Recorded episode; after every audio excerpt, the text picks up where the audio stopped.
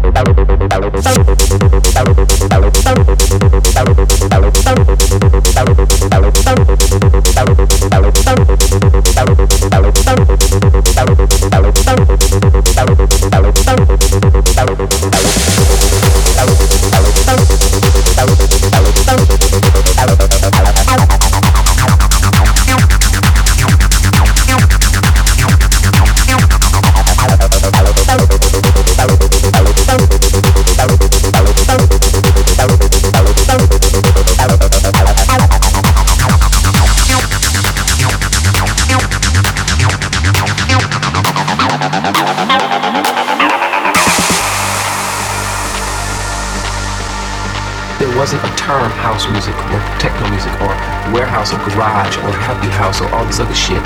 It was just music.